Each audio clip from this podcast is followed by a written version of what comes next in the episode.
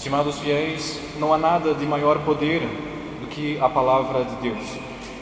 Não se trata aqui apenas da palavra de Deus concebida no interior do ministério da, do mistério da Santíssima Trindade, pela qual Deus fala a si mesmo, que é o Verbo encarnado, mas aquela palavra que Deus concebe no seu exterior e que todas as criaturas podem ouvir, seja quando ele se dirige diretamente a elas, seja quando ele utiliza do ministério dos homens que são seus órgãos e intérpretes.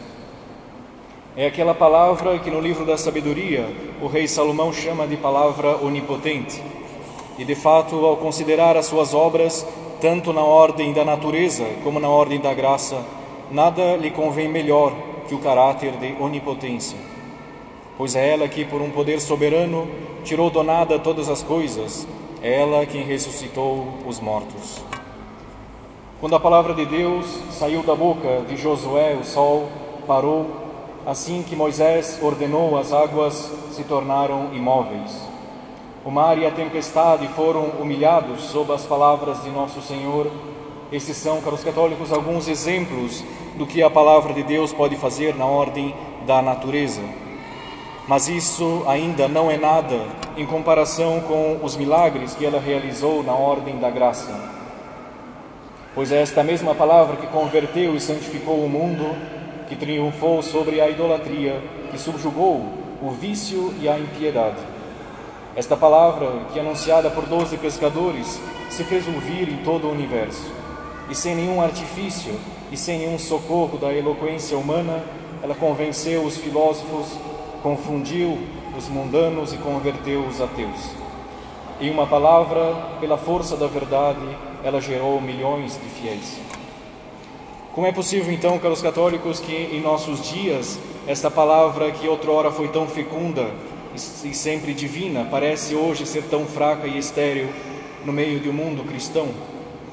Nós devemos reconhecer que nunca nos foi tão fácil termos contado com os santos ensinamentos mas julgando pelos efeitos, nós podemos dizer que nunca eles, eles pareceram tão ineficazes como nos dias atuais. Assim como no tempo dos profetas, assim como no tempo dos apóstolos, hoje a palavra de Deus continua sendo semeada neste campo que é a igreja. Às vezes esta palavra pode causar algum efeito nas consciências, mas é percebida pouca mudança nos costumes. O mundo parece seduzir muito mais do que a palavra de Deus. De onde vem então a sua ineficácia? Da própria palavra de Deus, da parte dos pregadores ou da parte dos católicos que a ouvem? Necessariamente a ineficácia se dá em um desses três princípios. Ora, querer acusar a própria palavra de Deus disso seria uma grande injustiça, pois ela não é menos poderosa hoje do que foi no tempo dos apóstolos. De sua parte, a Igreja sempre conservou e conservará até o final dos séculos os ensinamentos divinos. Tanto é que, se da parte daqueles que devem transmitir a santa doutrina, nós ouvirmos algo contrário àquilo que nos foi, que nos foi ensinado pelos santos, nós devemos fugir dela, assim como nós fugimos do pecado. Assinto que o grande abandono dos bons costumes e a aparente e momentânea vitória do erro sobre a verdade se deve muito ao abandono do anúncio da sã doutrina da parte dos pregadores. Já não se busca tanto ensinar aos homens, mas ouvir o mundo e pretender conciliar o inconciliável. A igreja, caros católicos, sempre soube ouvir os homens, mas assim como, um, como o médico ouve o seu paciente, para saber onde está a sua doença, para então recomendar o remédio. Quanto a nós, nós procuramos pregar o mesmo evangelho que São Pedro, transmitido aos, transmitindo aos fiéis aquilo que a igreja sempre ensinou. Convém uma nobre advertência. A eficácia da palavra de Deus vem da sua própria força. Ela tem nesse sentido as mesmas características dos sacramentos que independe da condição de seus ministros. Por isso, se a palavra de Deus produz em nós poucos frutos, é para nós mesmos que nós devemos tornar os nossos olhares. São vários os obstáculos que impedem uma reforma de nossa vida.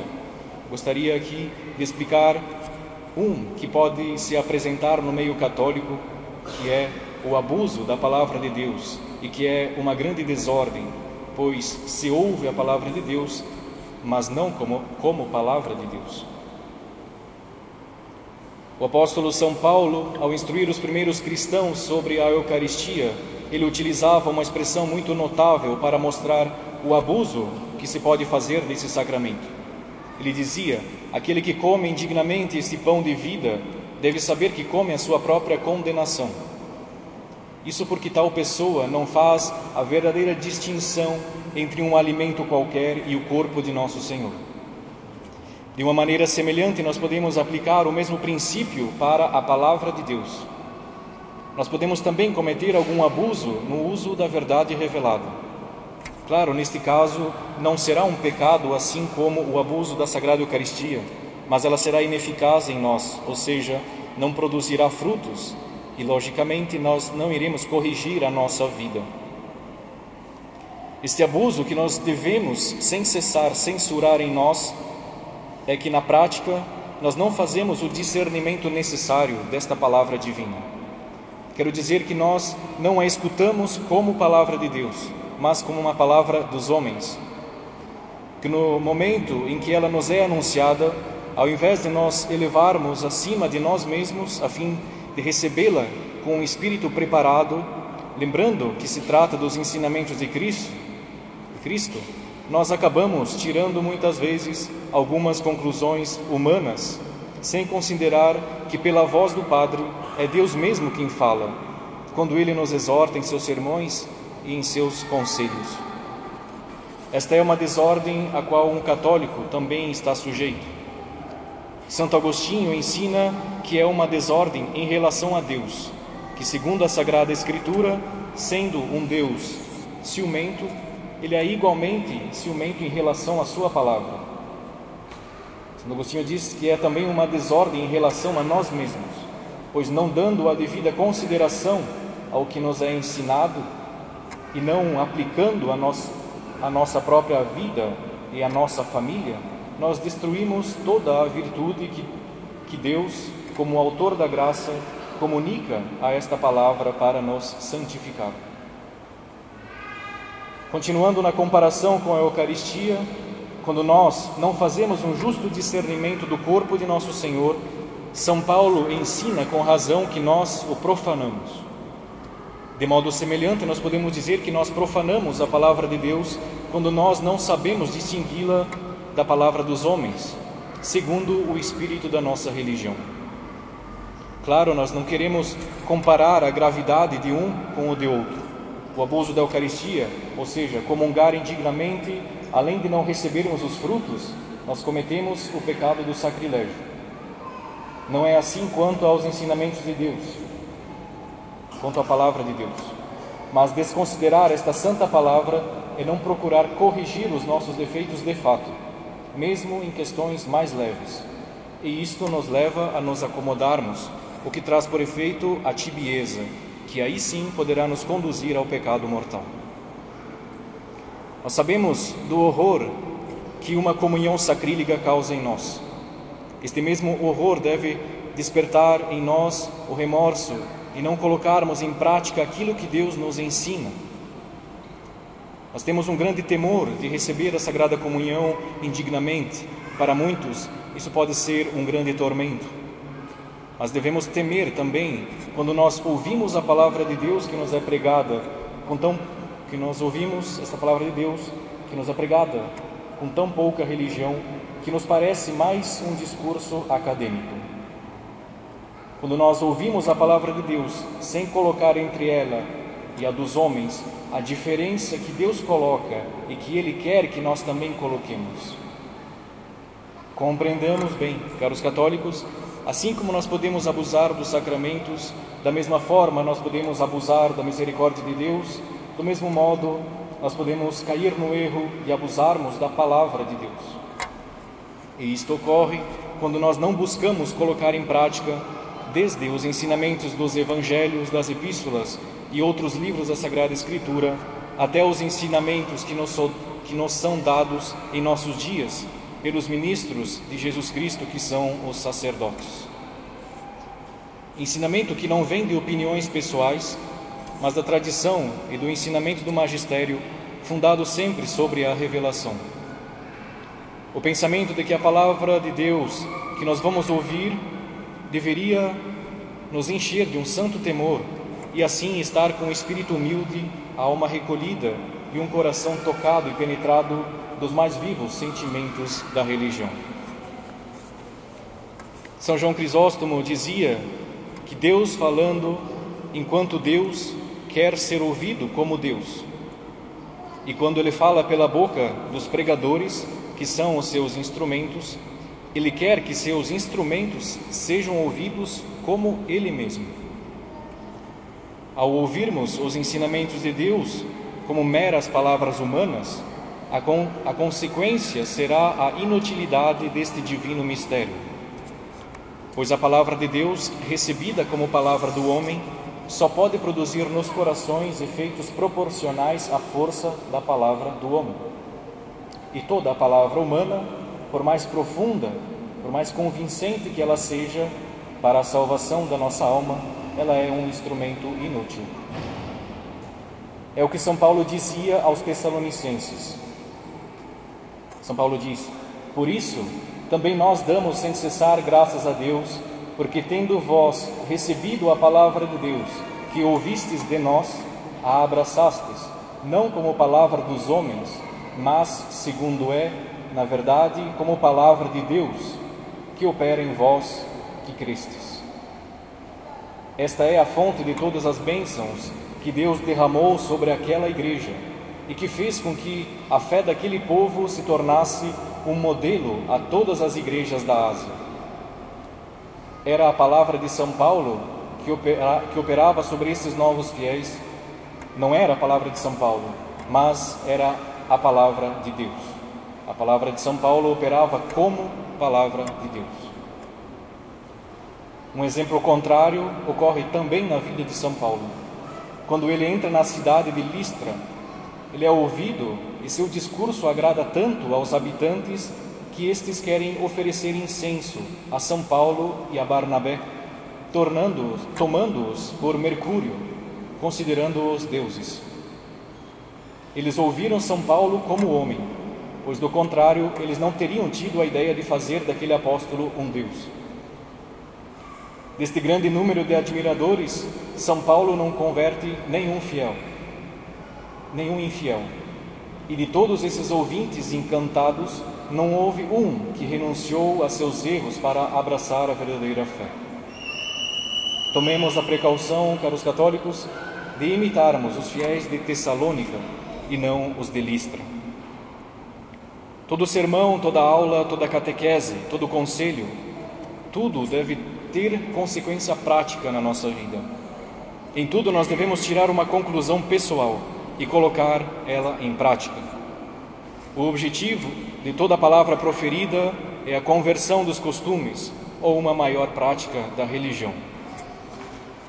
Um outro exemplo nós temos no Antigo Testamento, quando o profeta, quando o profeta Ezequiel anunciava ao povo eleito as calamidades que Deus, por um justo castigo de seus crimes, deveria em breve derramar sobre aquele povo. A Escritura nos mostra que eles, ao invés de se converterem e fazerem penitência, eles ficaram encantados pelo discurso do profeta. É Deus quem revela ao profeta que os israelitas se reuniam e convidavam uns aos outros como se fossem a um espetáculo. Eles queriam ver como o profeta Ezequiel iria conseguir elaborar o seu discurso. E Deus advertia ao profeta, dizendo: Mas tome cuidado, que eles se contentem de ouvir o que você lhes ensina e que depois eles se coloquem na infeliz situação de não praticar nada disso. Porque é a tua palavra que eles ouvem e não a minha. A tua palavra pode muito bem ter graça e agradá-los, mas nunca terá a força de convertê-los. Embora seja verdade que todo pregador do Evangelho, e aqui vale a pena lembrar quem tem essa missão confiada pela igreja são os ministros ordenados, que tenham o mínimo, o primeiro grau da ordem, isto é, os diáconos. O ensino e a direção das almas é em geral, em geral não são confiados para todos, mas por mais que estes possam ter uma didática impecável. É verdade, então, que todo pregador do Evangelho, em consequência de sua missão, é o embaixador e o instrumento de Deus. Todavia, nos é permitido escolher algum específico para que, por suas palavras, Deus possa nos instruir pessoalmente. Inclusive, esta escolha pode ser boa e útil quando regrada pela prudência da salvação. Exemplo disto é o discípulo Ananias, que foi escolhido de preferência a todos os outros para ser o doutor e mestre daquele que se tornaria o mestre e o doutor das nações. Assim, o próprio Deus inspirou também Santo Agostinho, ainda enquanto pecador, a ser instruído por Santo Ambrósio e a ouvi-lo. Assim, caro ouvinte, talvez Deus tenha resolvido efetuar a vossa conversão pelo ministério de um sacerdote específico e deu a ele graças específicas para isso, pois isso é o que acontece todos os dias e nada é mais comum na conduta da providência. Para isso, sem desprezar aos outros, nós devemos ter em vista sempre o nosso progresso espiritual e a nossa perfeição, buscando especificamente quem nos for mais útil para a nossa salvação. Devemos sempre buscar as coisas pelo fim que lhes é próprio. Ora, a palavra de Deus, seja pregada no no púlpito, seja proferida num confessionário, não tem outro fim senão a nossa santificação. Quando para a saúde do nosso corpo nós devemos escolher um médico, nós não examinamos se ele é um orador filosófico, se expressa com polidez e se sabe dar a seus pensamentos um contorno engenhoso e delicado. Mas nós queremos que ele conheça a sua ciência e seja versado em sua arte. Nós queremos que ele conheça a nossa situação e esteja em condição de nos curar. E isso nos basta. Se, portanto, para nossa salvação nós encontramos um ministro de nosso Senhor que nos edifique, que tenha o dom de comover o nosso coração, que nos conduza mais eficazmente mais fortemente a Deus, é aí que nós devemos ver a pessoa que Deus nos enviou para nos dar a conhecer a Sua vontade. Alguém que nos converta é o bastante. Ao escutá-lo, nós escutamos o próprio Deus. E nossa felicidade em ouvir a Deus em seu ministério é atrair sobre nós as graças mais poderosas e preservar-nos do endurecimento do nosso coração e da, repro, e da reprovação fatal a que conduz uma resistência obstinada à palavra de Deus. Louvado seja nosso Senhor Jesus Cristo. Em Pai, do Filho e do Espírito Santo.